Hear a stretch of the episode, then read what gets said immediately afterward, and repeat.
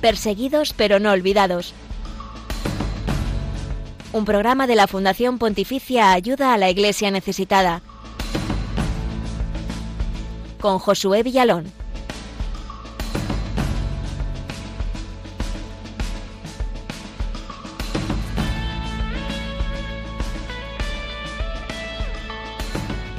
Hoy, 4 de agosto de 2022, se cumplen dos años de la explosión en el puerto de Beirut, capital de Líbano, un país que vive o sobrevive en medio de una crisis económica e institucional. Buenos días, Glaisis Carbonell. Buen día, Josué. Pues precisamente una de las consecuencias de esa recesión es la pobreza en la que han quedado sumidos los libaneses, 8 de cada 10 ciudadanos, según el diario El País, viven bajo los umbrales de la pobreza en Líbano. En Perseguidos pero no olvidados, tomamos el pulso a esta realidad con nuestro invitado Marco Carmelita Descalzo en Beirut.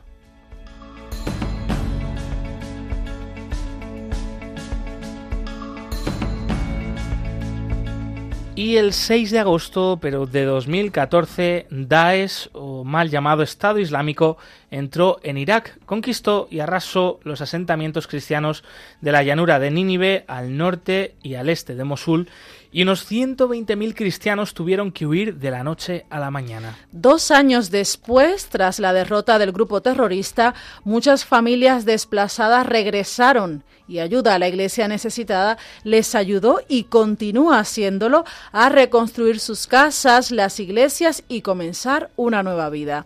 En el octavo aniversario de esta invasión recordamos cómo lo vivieron los cristianos y la presencia de la iglesia acompañándolos en este camino de cruz y resurrección.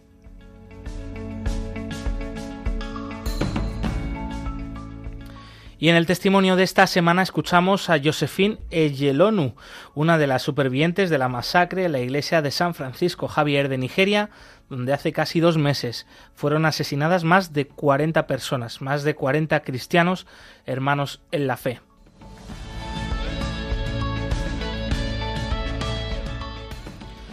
Te recordamos eh, los otros canales para que te puedas poner en contacto con el equipo del programa. Estamos en Twitter como arroba ayuda neces, en eh, Facebook, Instagram y YouTube como ayuda a la iglesia necesitada y en el correo del programa perseguidos pero no olvidados arroba radiomaria.es.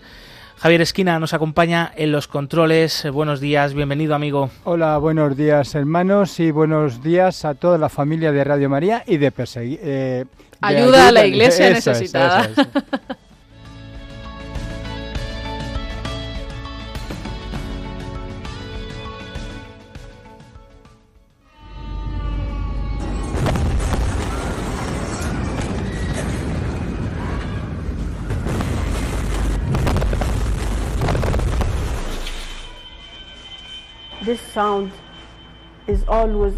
Este ruido se ha quedado grabado en mi mente.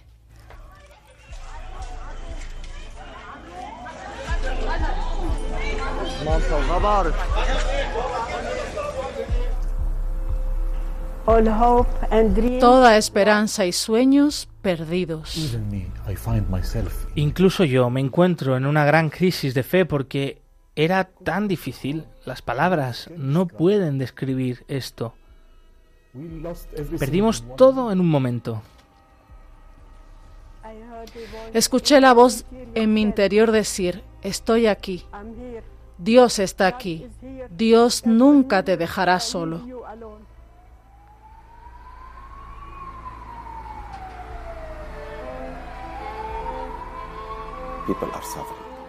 La gente está sufriendo y se sienten solos, muy solos. Estoy feliz con los paquetes de comida que me han dado, pero lo que me hace más feliz todavía es saber que alguien afuera está pensando en mí y en mi familia.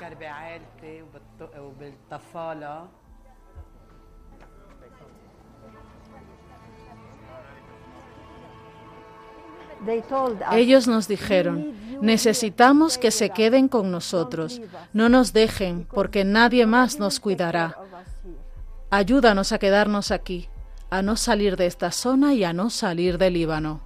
Help us to stay here, not to leave the area and not to leave Lebanon.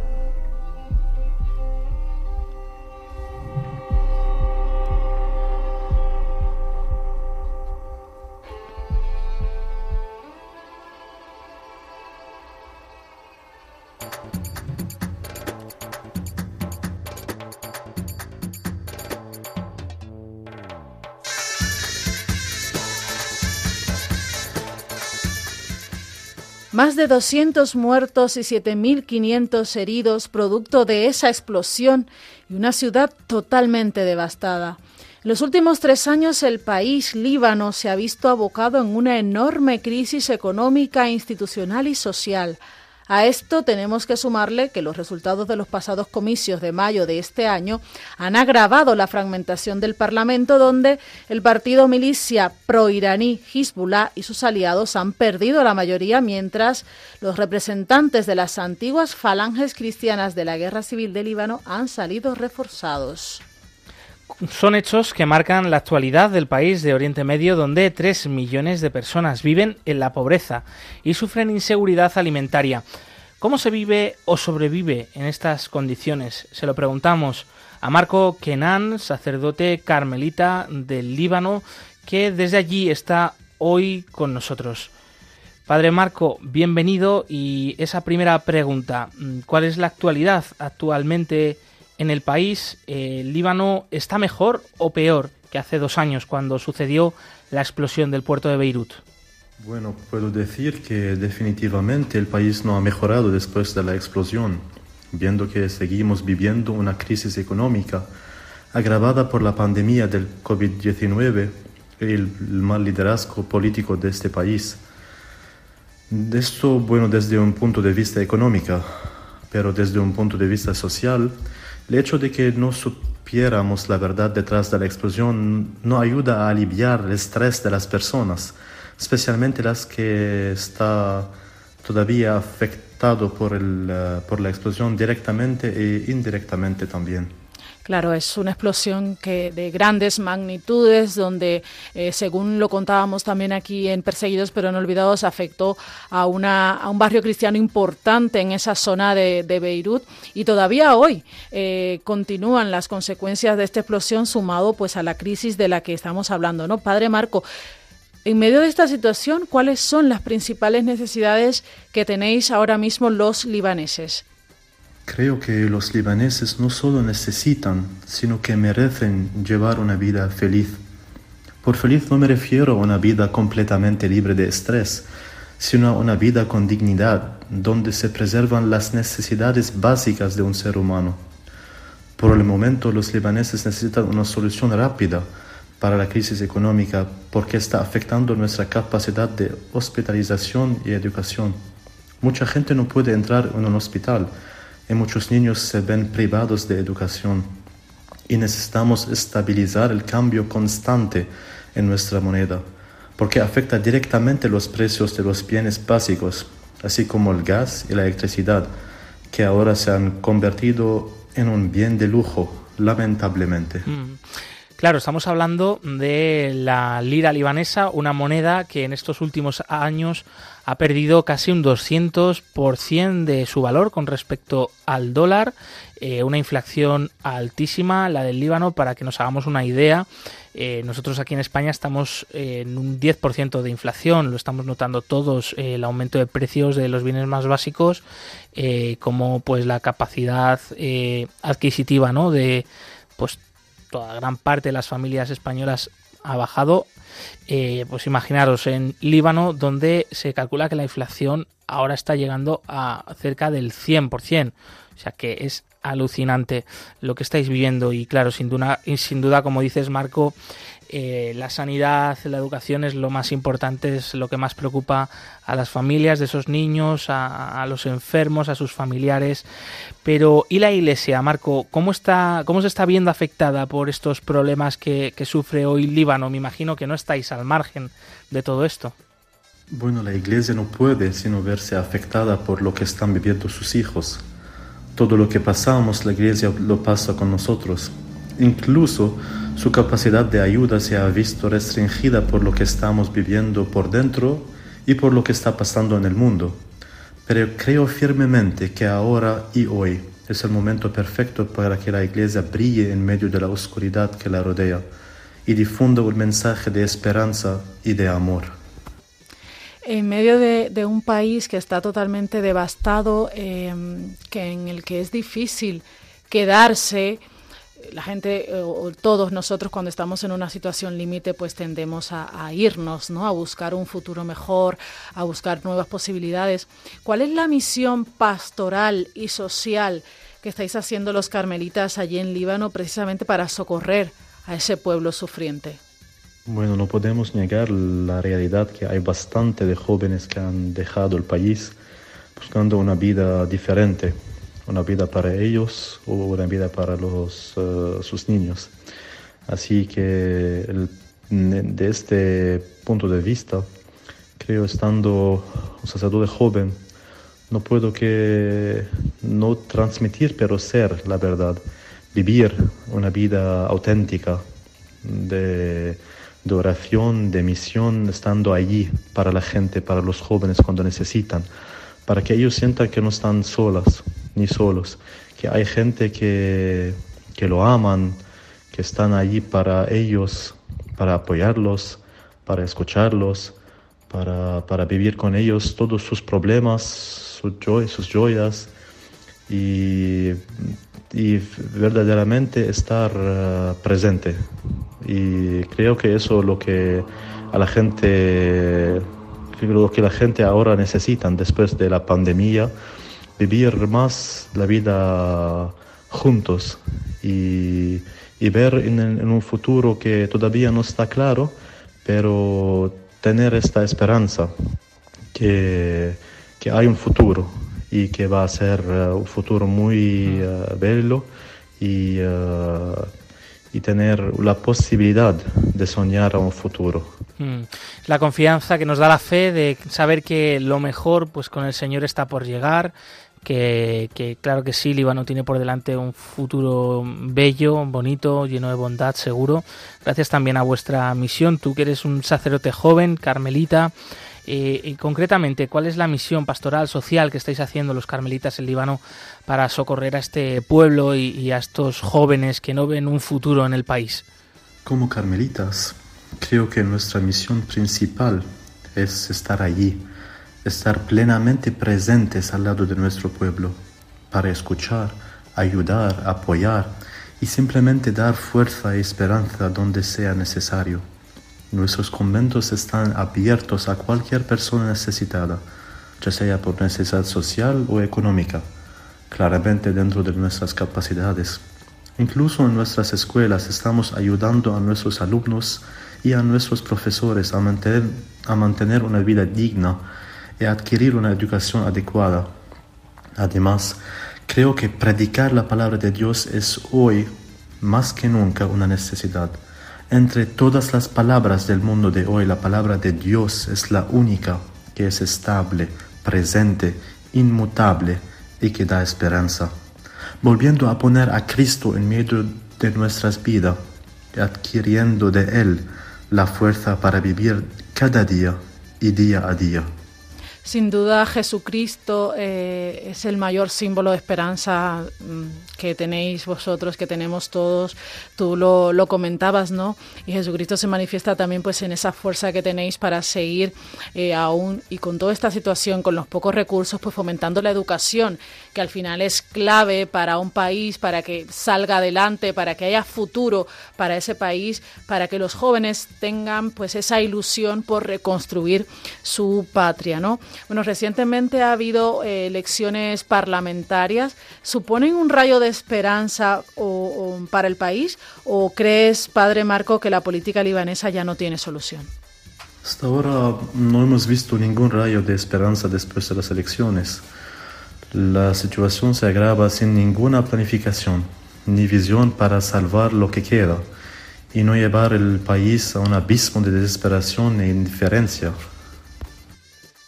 Damos las gracias a Marco Kenan, joven sacerdote carmelita del Líbano. Desde allí responde a todas estas preguntas sobre la situación del país cuando se cumplen dos años del tremendo mm, suceso de la explosión del puerto de Beirut que en apenas eh, pues segundos mm, acabó con la vida de 200 personas, dejó sin hogar a más de 200.000.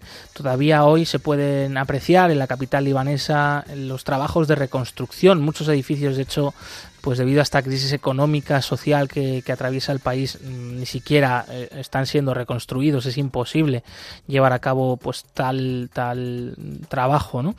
Eh, pero ahí está, una vez más, el testimonio de la Iglesia en personas como Marco eh, el mensaje de esperanza, el Evangelio de Jesucristo en un país muy necesitado, eh, donde los cristianos, eh, dentro del que es Oriente Medio, ¿no? Pues son una, una gran minoría, en torno al 35% de la población, es el porcentaje más grande de todos los países de Oriente Medio, de la región, y por tanto es un país que es esperanza también para, para todo Oriente Medio, ¿no? Frente a la persecución religiosa, frente al incremento del yihadismo, frente a, las situaciones de países vecinos como Siria con esa guerra civil que ya dura más de 11 años, pues aquí están los cristianos libaneses dando testimonio, dando esperanza contra toda esperanza para, para, sus hermanos cristianos de Oriente Medio y de todo el mundo. Así que una vez más, gracias a Marco Kenan, sacerdote, mm, joven sacerdote carmelita de Líbano.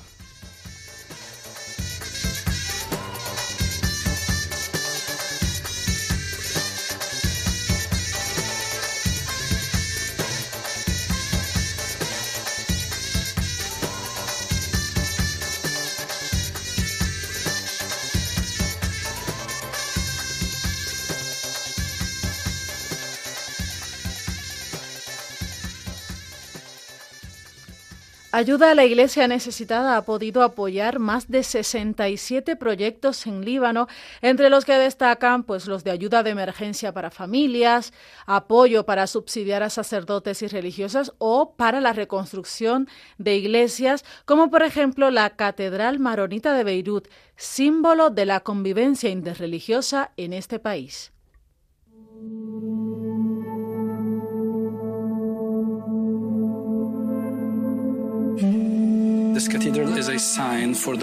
Esta catedral es un signo de la presencia del cristianismo en la capital del Líbano. Es también una señal de cómo los cristianos y los musulmanes pueden vivir juntos. A veces es muy difícil, pero es posible. Y por eso decía San Juan Pablo II que el Líbano es un mensaje para todo el mundo. Las comunidades cristianas como los suníes o los chiíes eh, tienen problemas históricos, por lo que están más dispuestos a hablar el uno al otro a través de esta línea cristiana. Si los cristianos del Líbano se van, llegaremos a una situación similar a la que podemos encontrar hoy en algunas partes de los países árabes. Muchos de los cristianos ahora piensan en emigrar a otros países donde pueden encontrar paz, pueden encontrar estabilidad. Reconstruir esta catedral será realmente una motivación para no dejar nuestra tierra. Cuando vean que pueden practicar de nuevo su fe, eso les animará a permanecer aquí. La, catástrofe es muy grande. Benefactores del Líbano ya han ayudado en muchas de nuestras iglesias en la ciudad dañada por la explosión, pero no es suficiente. La comunidad de Beirut tienen todas sus casas dañadas, por lo que no podemos pedirles, porque necesitan reconstruir ante todo sus casas.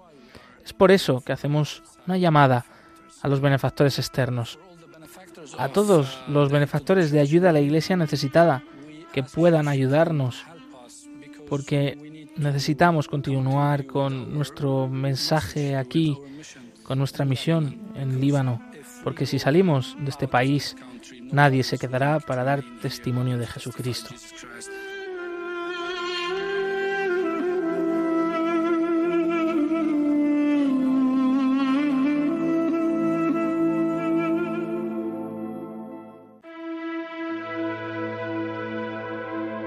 Hoy hay más cristianos perseguidos que en los primeros siglos de la Iglesia. Nadie habla de ellos. Nosotros sí. Perseguidos pero no olvidados. Un programa de ayuda a la Iglesia necesitada en Radio María.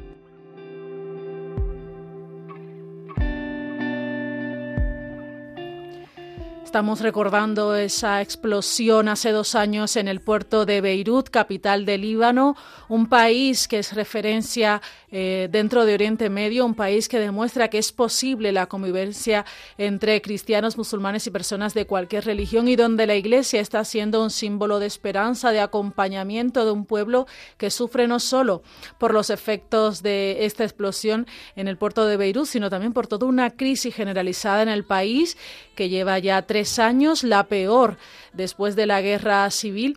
Y es importante que decir, comentar que Líbano es el segundo país más ayudado por ayuda a la Iglesia necesitada en 2021. Es una prioridad para nuestra fundación acompañar a la iglesia allí que a su vez acompaña al pueblo y una de las mm, de las ayudas principales pues está siendo precisamente para la reconstrucción y para la educación.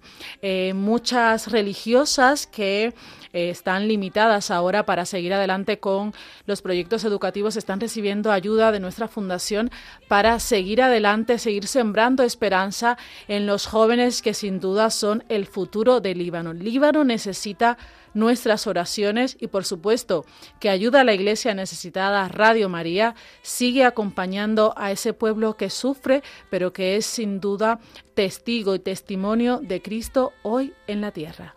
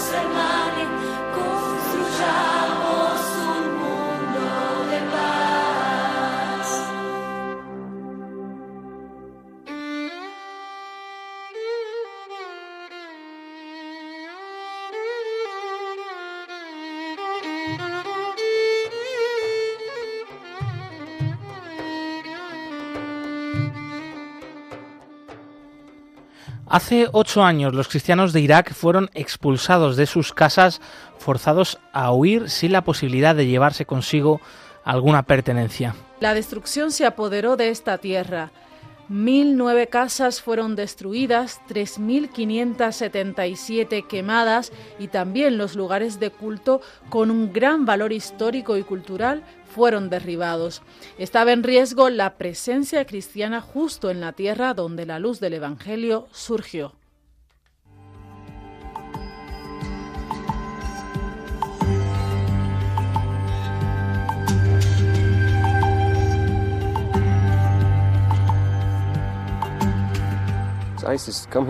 Llegó aquí a matar, a matar a todos. Se puede ver el impacto de la invasión. Antes de que llegara a Telskuf había más o menos aquí mil familias. Pero cuando Daesh entró en Telskuf en 2014, las familias abandonaron todo.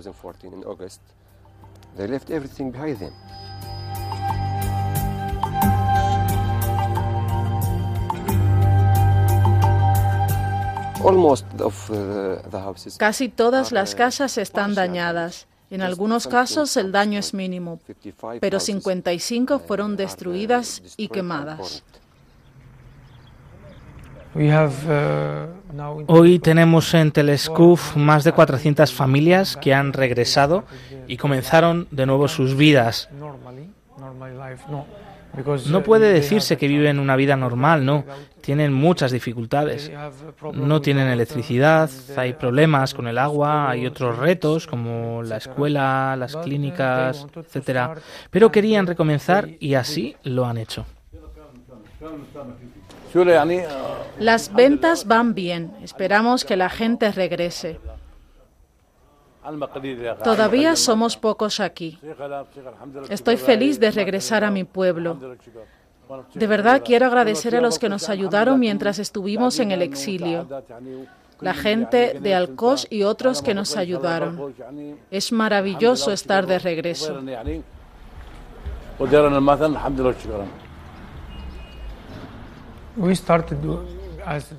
Por parte de la Iglesia hemos comenzado a reparar algunas casas dañadas y estamos trabajando mano a mano con ayuda a la Iglesia necesitada, que nos está apoyando en la reconstrucción de las casas. Hemos prometido a las personas que continuaremos con esta ayuda.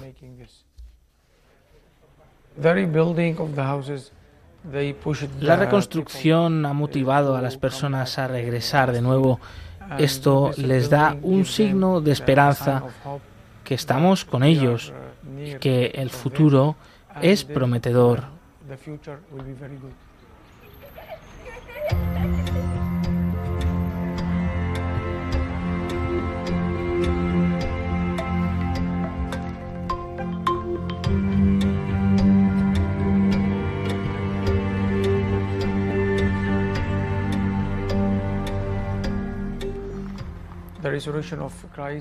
La resurrección de Jesucristo es importante para entender nuestra situación.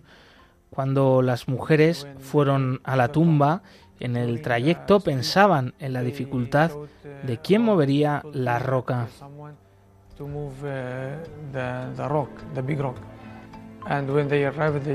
Cuando llegaron no vieron la roca, sino a Cristo resucitado.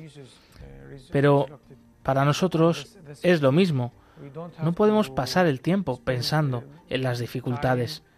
Tenemos que enfrentarlas con fe y confiar que la providencia de Dios nos ayudará sin duda.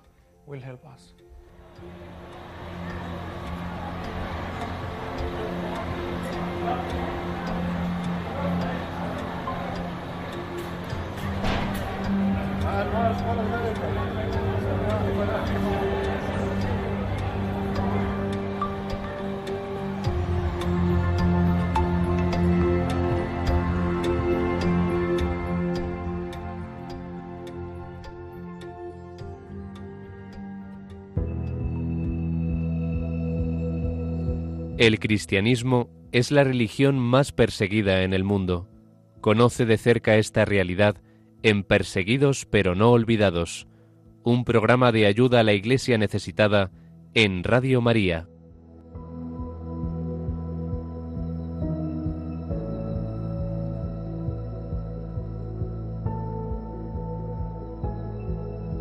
Tu obras maravillas con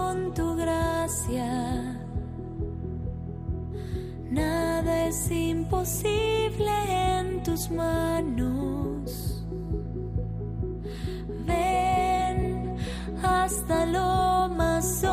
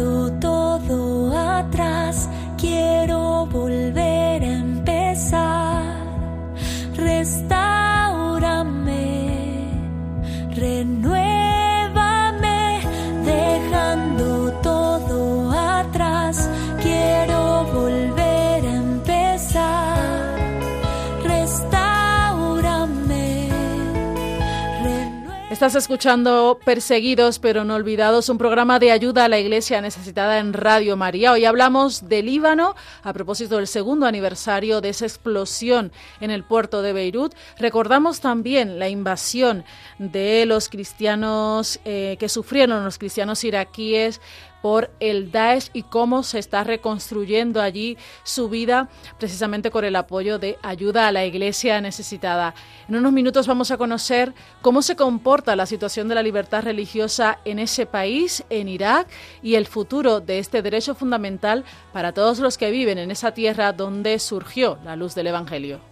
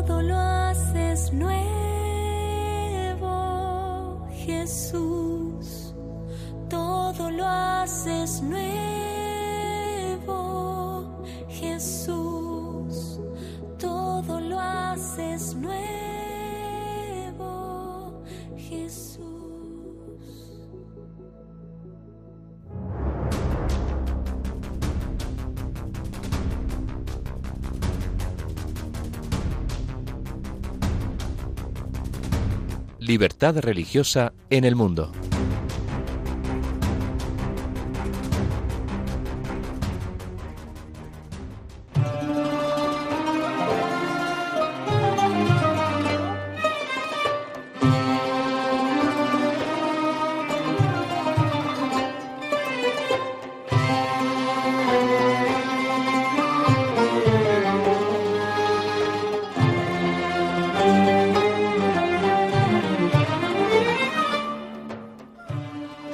Constitución de Irak de 2005, el Islam es la religión oficial del Estado y fuente de la legislación.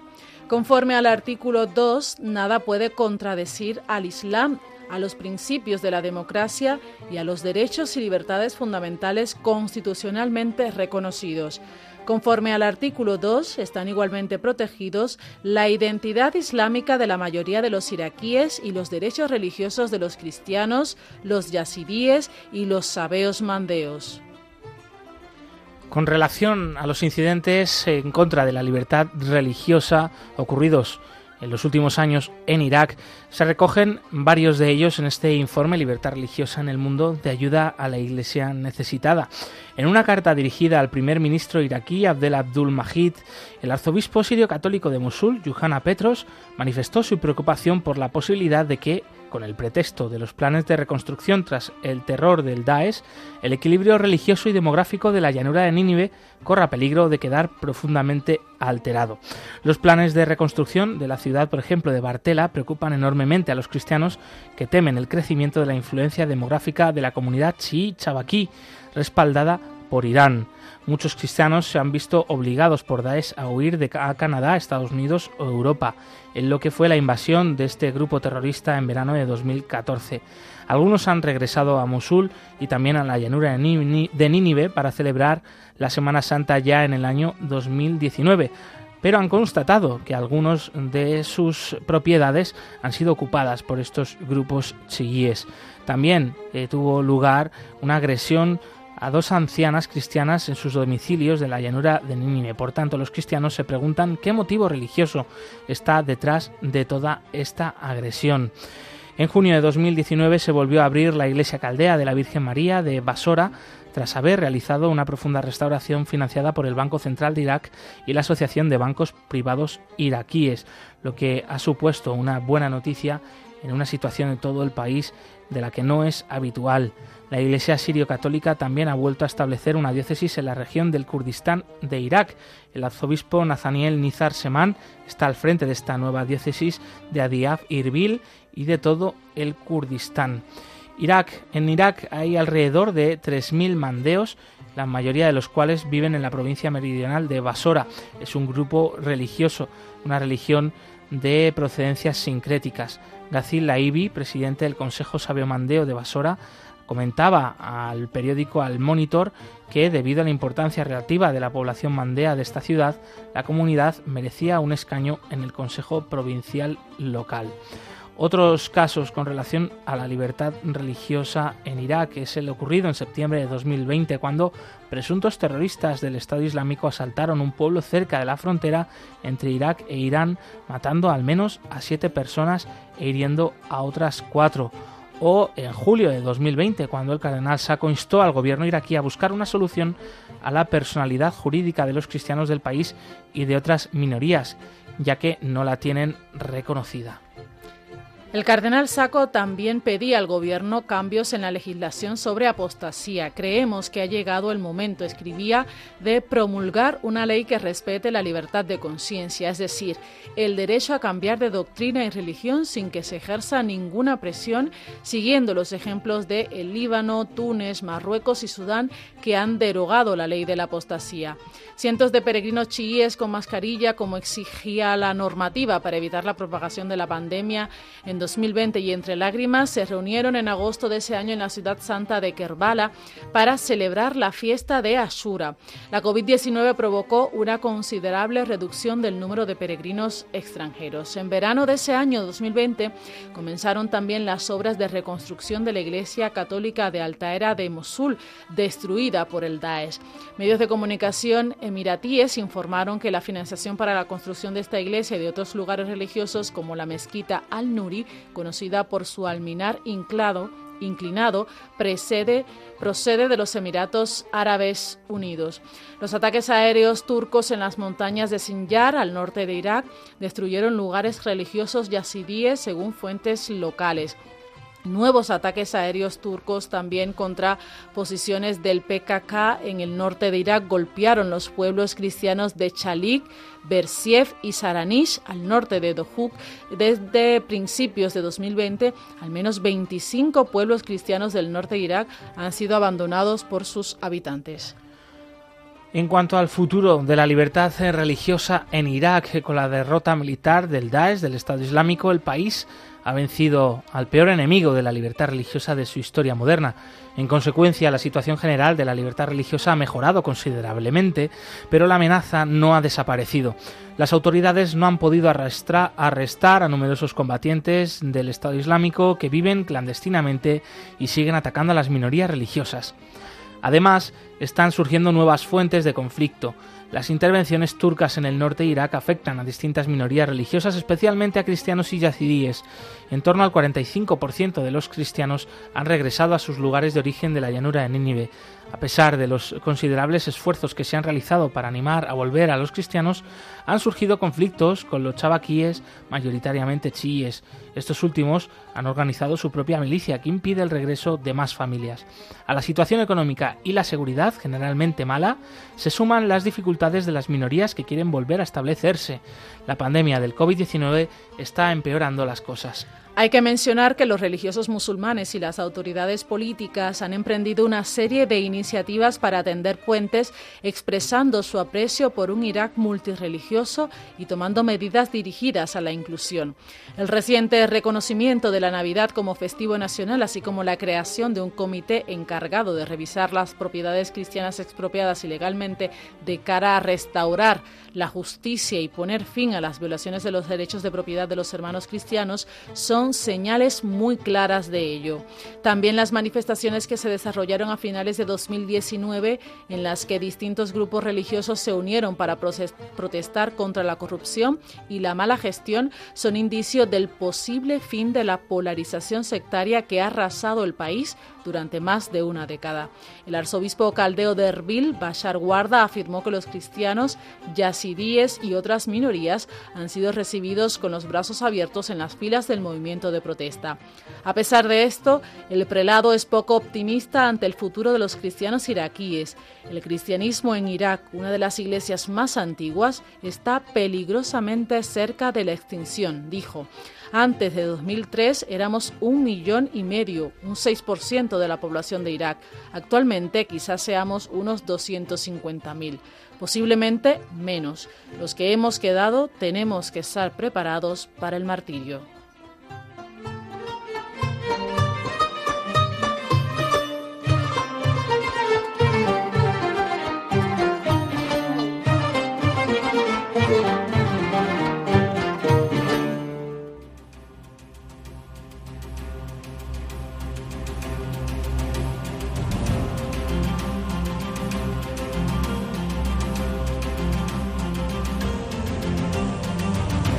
Testigos del siglo XXI.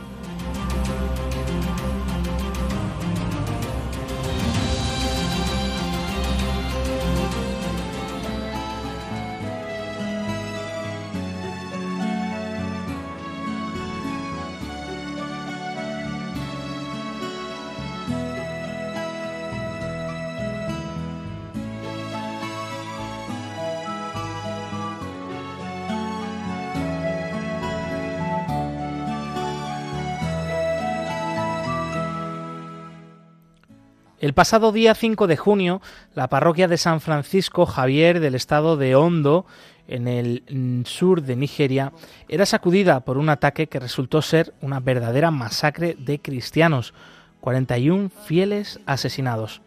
Sucedió mientras celebraban la Eucaristía del domingo de Pentecostés. Días después, Ayuda a la Iglesia Necesitada ha podido entrevistar a los supervivientes. Josephine es una de ellos y hoy nos cuenta que se salvó haciéndose pasar por uno de los muertos. Okay. So I'm sitting at the middle of the church. Okay. I heard a noise. Mi nombre es Josephine Egelonu. Tengo 50 años. Yo estaba dentro de la iglesia cuando ocurrió el ataque. De repente escuché un fuerte ruido. Eran disparos. Pensé que era un arma de juguete. Cuando me di la vuelta, vi gente corriendo. No sabía yo a dónde correr. Fui hacia la, hacia la puerta de salida, pero algunas personas ya habían muerto a tiros y era demasiada gente. No había por dónde pasar. Así que me fui por el exterior de la iglesia y lo que hice fue acostarme sobre personas que ya estaban muertas y fingí ser una de ellas. En ese momento hablaba conmigo misma. Entonces, ¿así es como me voy a morir?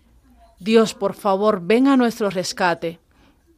Todavía en el suelo vi que uno de los pistoleros arrojó una bomba cerca de mí. Cuando lo vi, comencé a arrastrarme fuera de ese lugar antes de que explotara la bomba, pero no estaba tan lejos cuando finalmente explotó y me quemó las dos piernas. En ese momento no sentí dolor. Todo lo que pude pensar fue en salvarme. No me rendí. Me arrastré fuera de la iglesia y salté de la cerca de la iglesia. Gracias a Dios por salvarme la vida. Pido a la comunidad internacional, os pido a vosotros que oren por nosotros y nos apoyen a través de ayuda a la iglesia necesitada.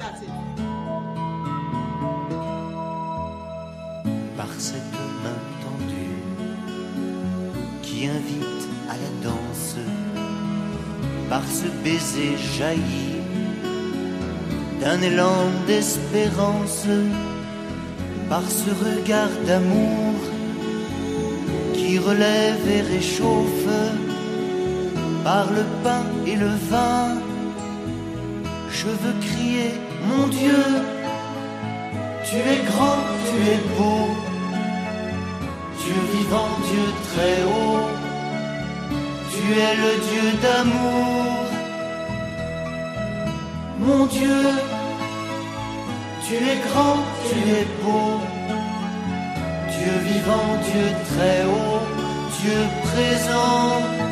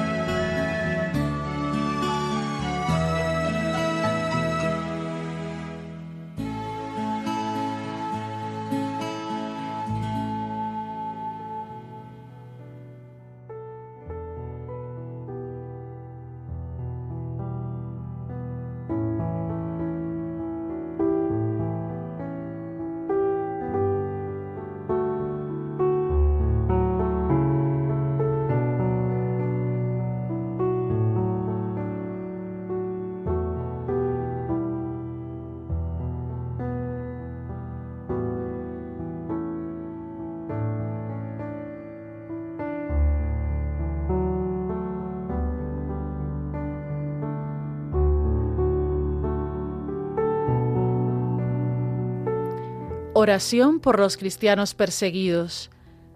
Dios nuestro, que en tu misteriosa providencia has querido asociar tu iglesia a los sufrimientos de tu Hijo.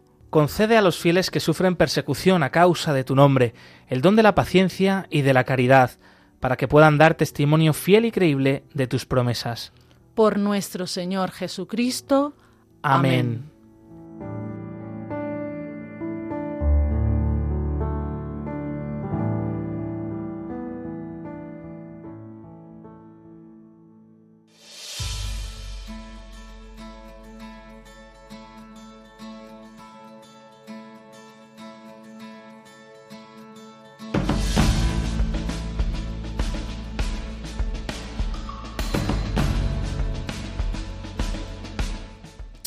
Se nos acaba el tiempo, despedimos aquí el programa de hoy. Antes te recordamos que hemos tenido como protagonistas a los cristianos de Líbano en ese segundo aniversario de la explosión del puerto de Beirut, capital libanesa, que afectó principalmente a los barrios cristianos, que dejó sin vivienda a más de 200.000 personas y que dejó 200 muertos. La Iglesia Líbano continúa hoy ofreciendo esperanza, apoyo a los más necesitados en una crisis económica tremenda que está atravesando el país.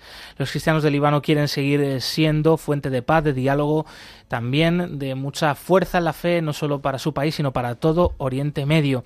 Y hemos hablado también de Nigeria, desde donde nos ha llegado un testimonio esta semana tremendo de una de las supervivientes del ataque contra una iglesia el pasado mes de junio, en la fiesta de Pentecostés. También hemos recordado el aniversario que se va a vivir en estos días, el de la invasión del Estado Islámico en la llanura de Nínive, en el norte de Irak, una región mayoritariamente cristiana que vio como de la noche a la mañana perdían 120.000 mil bautizados eh, todos sus medios de vida, sus casas. Mm, algunas de estas familias han podido regresar gracias al apoyo, entre otros, de ayuda a la iglesia necesitada, pero siguen necesitando mucho apoyo, compañía y oraciones. Desde aquí, por supuesto, rezamos, rezamos por ello. Glaisis Carbonel, muchísimas gracias. Siempre es un placer. Javier Esquina nos ha acompañado en los controles de sonido. Puedes volver a escuchar este programa completo, cualquier otro programa de ayuda a la iglesia necesitada en el podcast de la web de Radio María o de ayuda a la iglesia necesitada.